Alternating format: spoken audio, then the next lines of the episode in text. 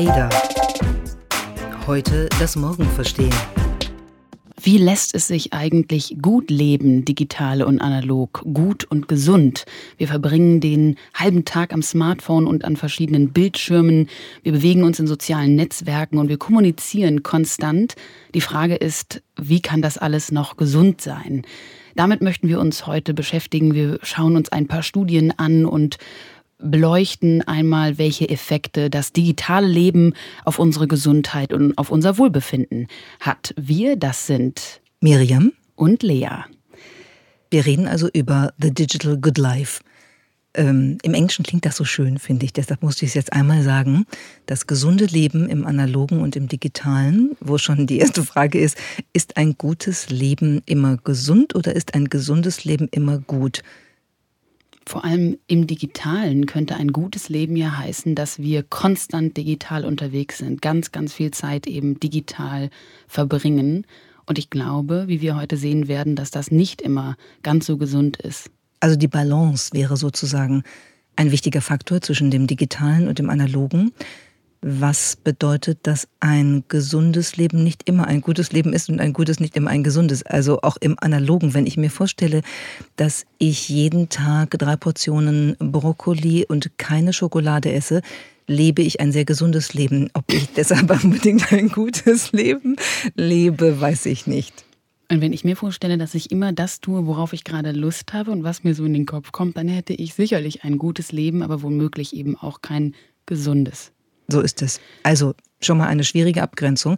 Wir versuchen Licht in die begriffliche Dunkelheit und Grauzone zwischen gesund und gut zu bringen und zwischen analog und digital. Und wir möchten damit anfangen, einmal zu beleuchten, wie es denn aussieht. Ein kleiner Reality-Check. Wir sind oft im Digitalen unterwegs, aber wir befinden uns manchmal auch äh, durchaus im Analogen, zum Beispiel beim Joggen. Miriam, da ist dir letztens was aufgefallen, als du im Volksgarten unterwegs warst. In der Tat, ich lief durch den Volksgarten. Es war ein herrlicher Tag. Es, äh, der Himmel war blau, die Sonne schien. Es gab, wichtiges äh, kleines Detail, es gab sehr viele kleine, flauschige Gänse, also Gänsenachkommen sozusagen. Und ich habe gedacht, ich fasse es nicht, weil ich da lang lief und niemanden gesehen habe, der nicht mit dem Smartphone vorm Gesicht durch diesen Park ging. Egal ob alleine oder in Gruppen. Niemand guckte irgendwo hin, außer auf das Telefon. Und dann bin ich nach Hause gelaufen und habe gedacht, irgendwie stimmt aber hier wirklich was nicht mehr bei uns. Niemand hat die flauschigen Gänse so beobachtet wie du. Genau die armen Gänse. Tatsächlich ist es so, dass sich in Deutschland die, die Zahlen, vor allem auch der jungen Menschen, der Teenager, die ein Smartphone besitzen, dass die immer weiter steigen. Aktuell liegen die ungefähr bei 80 Prozent aller 12- bis 13-Jährigen schon. Das ist natürlich auch echt sehr jung. Dieses Smartphone, das wissen wir, gibt es erst seit 2007. Da hat Steve Jobs damals das iPhone auf den Markt gebracht. Es ist also jetzt knapp über zehn Jahre in unserem Leben und schon über 80 Prozent der ganz Jungen haben so ein Smartphone. 2018 gab es in Deutschland insgesamt 57 Millionen Smartphone-Nutzer. Das ist natürlich bei 86 Millionen Deutschen echt eine, eine Hammerzahl, also weitaus äh, mehr als die Hälfte aller Deutschen besitzt so ein Gerät. Und dieses Gerät eröffnet uns eben die Möglichkeit, konstant online zu sein, erreichbar zu sein und uns vor allem auch in sozialen Netzwerken auszutauschen. Und konstant auch durch Kommunikation erreicht oder auch belästigt zu werden, was dann ungefähr so klingt.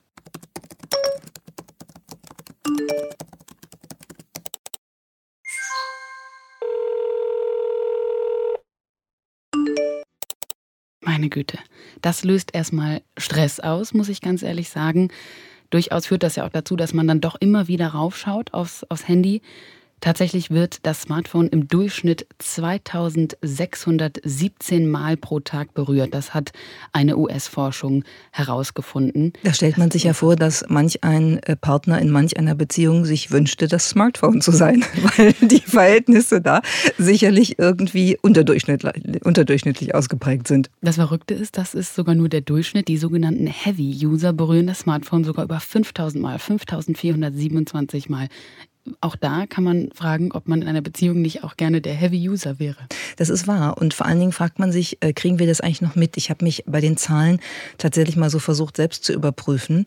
Ähm, und bin zu dem äh, eher grauenhaften Ergebnis gekommen, dass das schon stimmt. Ich glaube nicht, dass ich zu den Heavy- äh, oder extremen ähm, Nutzern, äh, Nutzerinnen gehöre, aber es ist schon Wahnsinn, wie oft man das Ding rausnimmt ähm, um zu gucken, wie spät es ist, um zu gucken, wo muss ich lang gehen, um zu gucken, wann kommt die nächste S-Bahn, um zu gucken, was äh, sagt die E-Mail, nochmal eben das Dokument aus der Dropbox aufrufen, nochmal eben bei Slack gucken, was äh, gerade zur Vorbereitung der Podcasts da gepostet wurde.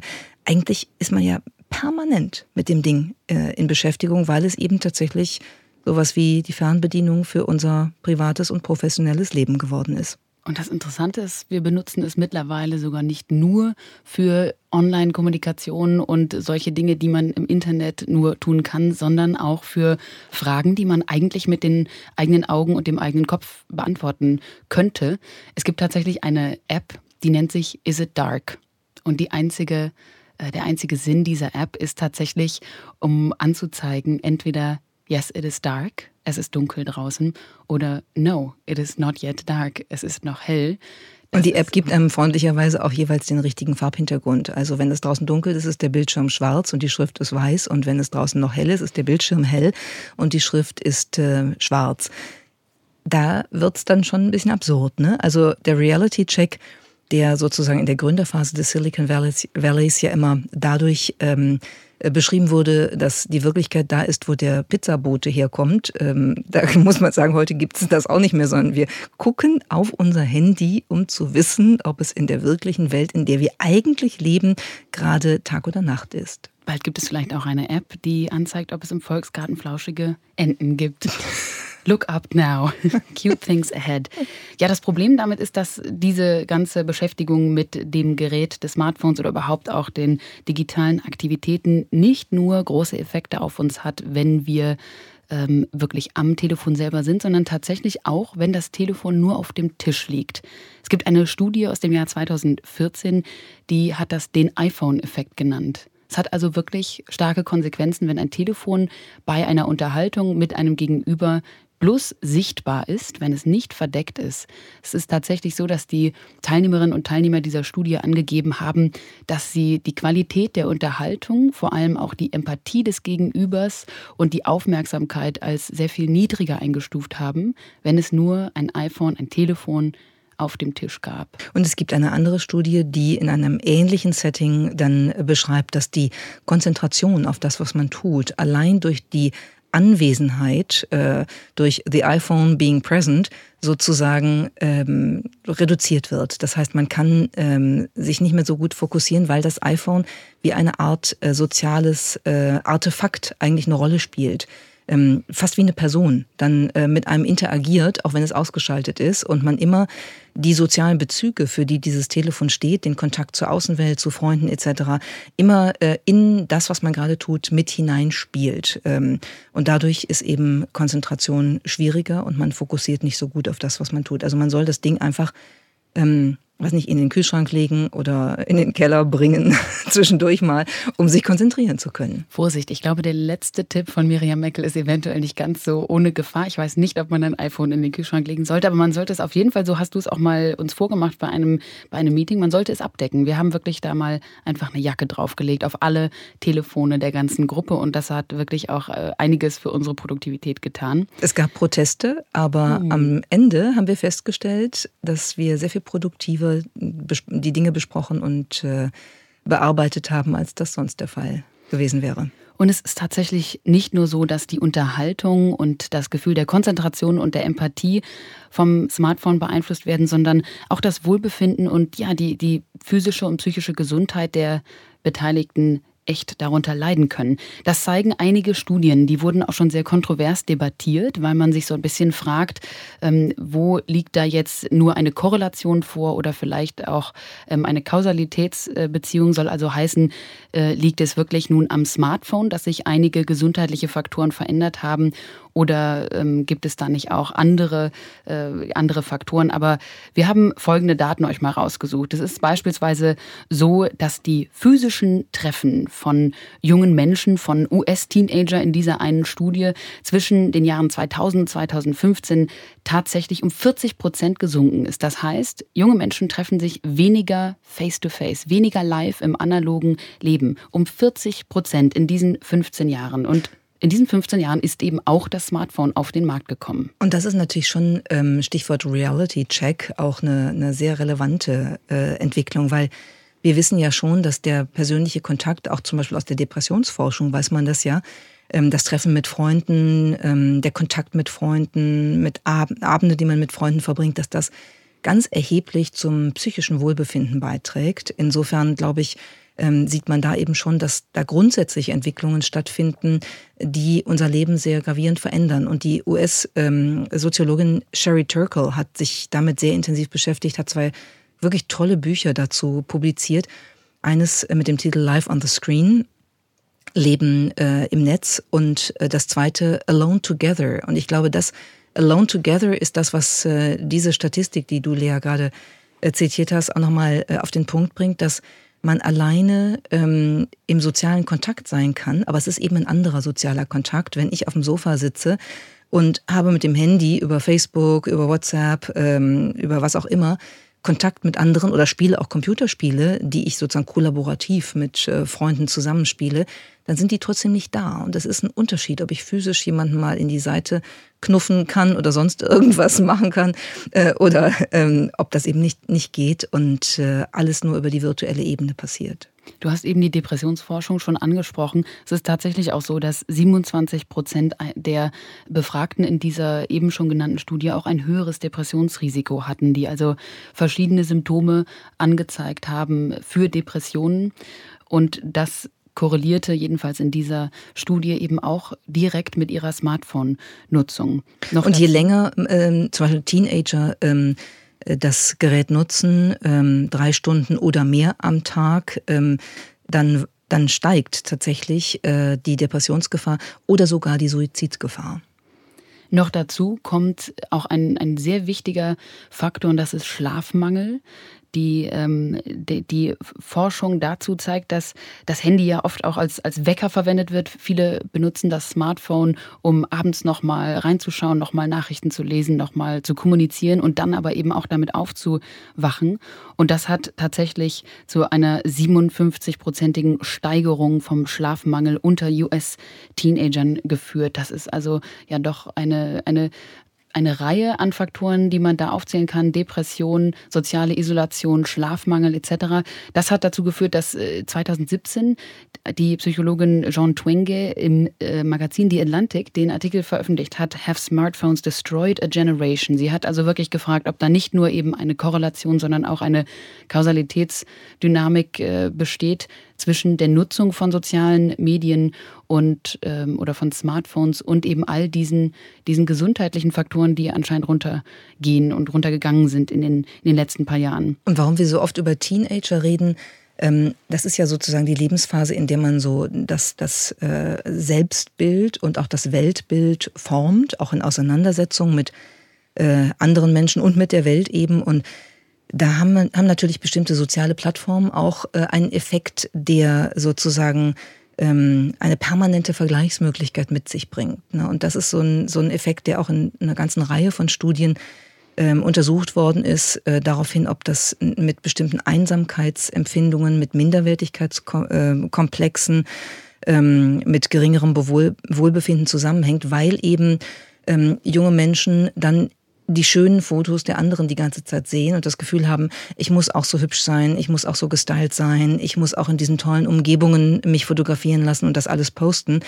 Ähm, und das führt tatsächlich ganz oft dazu, dass man nicht denkt, Mensch, der andere hat's ganz gut, da freue ich mich, das denken bestimmt auch viele, aber dass man vor allen Dingen denkt, ähm, ich bin irgendwie ähm, da schlechter dran und ich kann nicht so viel hier auf die Plattform bringen, ich kann nicht so gut aussehen und was soll ich jetzt tun, ich muss irgendwas an mir machen. Der Druck, der da entsteht, sozusagen sich auch sozial anzupassen, auch in Äußerlichkeiten und in Verhaltensweisen, der steigt schon enorm. Und das ist tatsächlich auch nicht nur bei Teenagern so, sondern auch mittlerweile bei Erwachsenen, die, die beispielsweise Facebook ja auch viel nutzen. Das hat nochmal eine Studie gezeigt, die im Harvard Business Review veröffentlicht wurde von Holly Shakia und Nicholas Christakis, die ganz klar gesagt haben, je mehr Facebook genutzt wird, nur als ein Beispiel einer solchen sozialen Plattform, je mehr vergleichen wir uns, wie du es gerade beschrieben hast, und je mehr leben wir in der Illusion, dass wir uns gerade in einer, in einer sehr ähm, bedeutungsvollen sozialen Interaktion befinden, tun es aber gar nicht.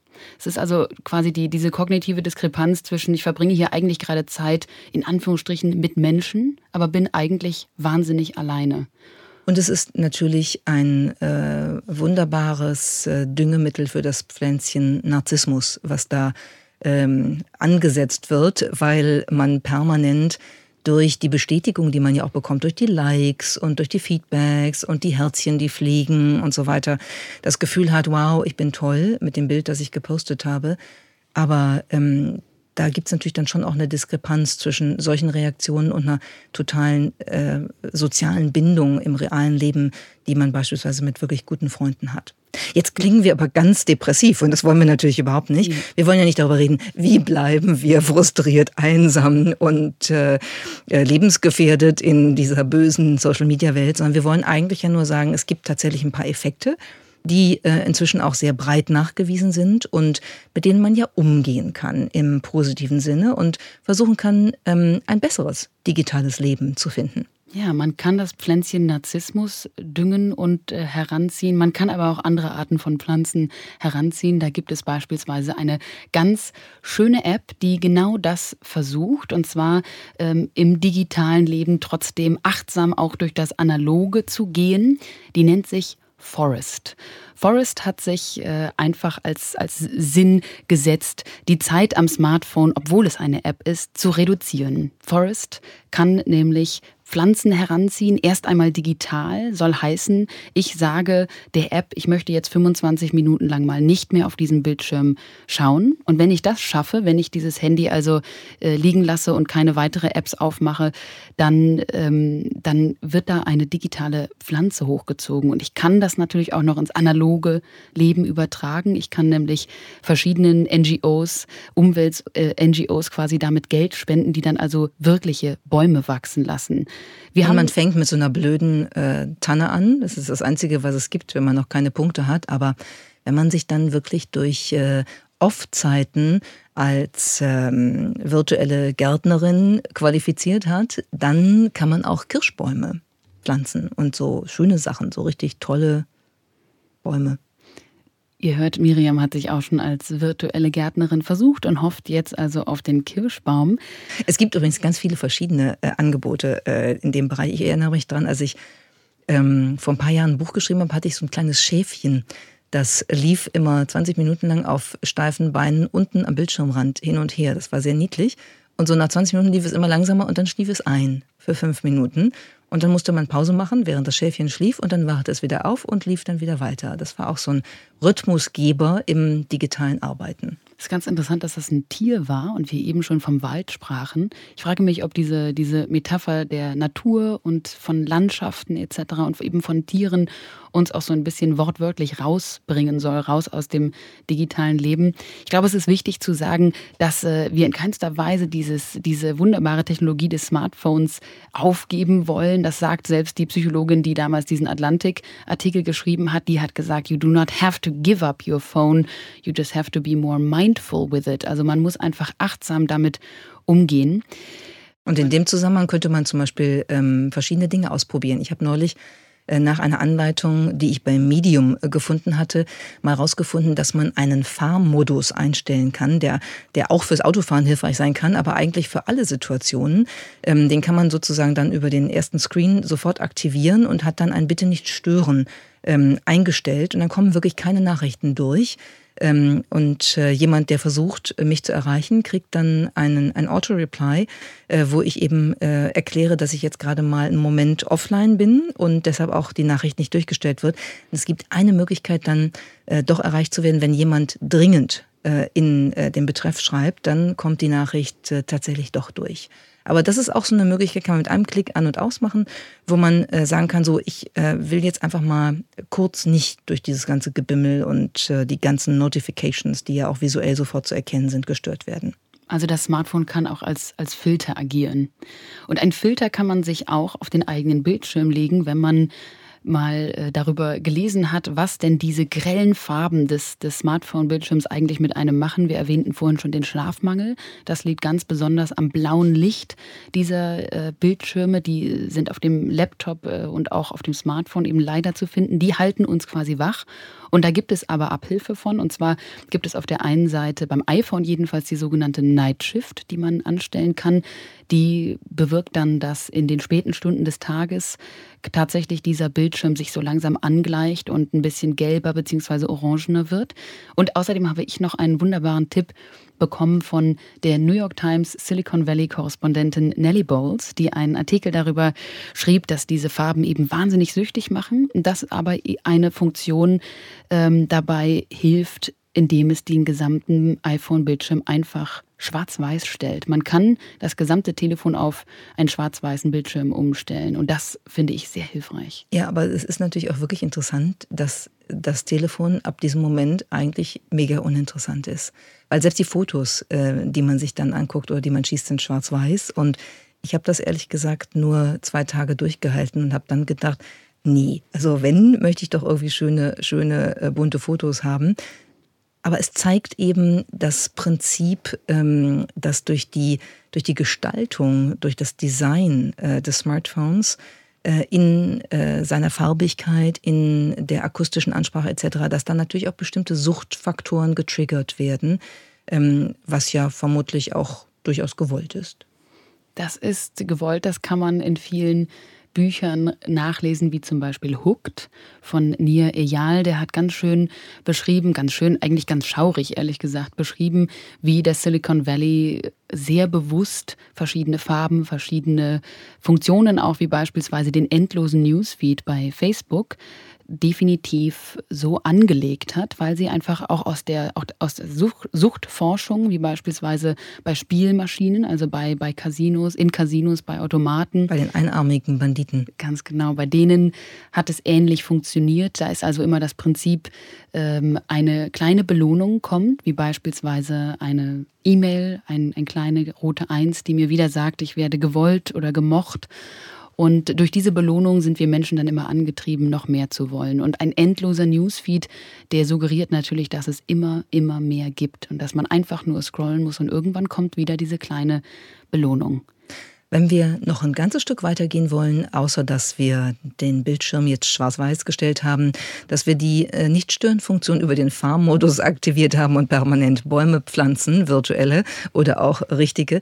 Wenn wir noch weitergehen wollen, dann kann man natürlich auch auf etwas zurückgreifen, was eigentlich aus der tatsächlich ganz analogen Welt kommt, nämlich aus dem Feld der Meditation und Achtsamkeit, das sich auch auf das digitale Leben übertragen lässt. Es gibt verschiedene Apps, die dabei helfen wollen und sollen zu meditieren. Das ist erstmal so ein bisschen ähm, counterintuitiv, weil man denkt, Mensch, jetzt muss ich auch noch Digitales dafür nutzen, analog mal wieder runterzukommen und mich auf das Wesentliche und vor allem auf den Moment zu konzentrieren. Aber das machen tatsächlich einige sehr gut und sehr erfolgreich. Es gibt beispielsweise die App Headspace. Die gibt es seit 2010. Die hat eigentlich angefangen als eine Live-Event- Company, also als eine Firma, die Menschen tatsächlich im Live, im Leben zusammenbringen wollte und gemeinsam meditieren wollte und dann aber gemerkt hat, wir können noch mehr Menschen erreichen und können für diese Menschen die Meditation noch mehr demystifizieren und auch relevanter machen, wenn wir eben über dieses Smartphone an sie herankommen. Und Headspace hat einen Co-Gründer, Andy Puddicombe, der tatsächlich tibetanischer Mönch ist und der dazu noch eine wunderbare Stimme hat und diese in den Meditations-Audioclips in dieser App dafür nutzt, uns den Moment näher zu bringen. Und das wollen wir uns jetzt einmal anhören. Hi, and welcome to Headspace. So, no matter what's going on in your life right now, no matter how many thoughts are racing around your mind, no matter how the body's feeling, just take a moment to sit down and take a big deep breath, breathing in through the nose and out through the mouth. And close your eyes if you'd like to one more breathing deeply in through the nose and out through the mouth. And just take a moment to pause. Allow the thoughts to come and go. And then just gently opening the eyes again. Ah, so, ich bin jetzt auch ganz schön müde geworden und äh, ganz entspannt. Wenn ich das im Büro machen würde, bräuchte ich danach, glaube ich, erstmal einen Kaffee. Aber ich glaube, das hilft tatsächlich. Es hilft dabei, sich auf diesen Moment zu konzentrieren. Und jetzt wollen wir natürlich ganz wach bleiben. Und wenn ihr euch auch energisiert fühlt und diesen Podcast gemocht habt, dann würden wir uns freuen, wenn ihr uns auch tatsächlich eine Bewertung oder ein Rating gebt, wo auch immer ihr diesen Podcast gefunden habt. Und wir enden mit der Erkenntnis, es gibt das gute und gesunde Leben im digitalen wie im analogen. Man muss nur die richtige Balance finden. Und man sollte immer wachsam bleiben. Stay woke, bitches.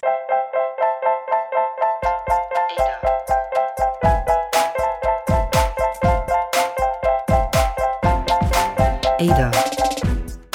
Heute das Morgen verstehen.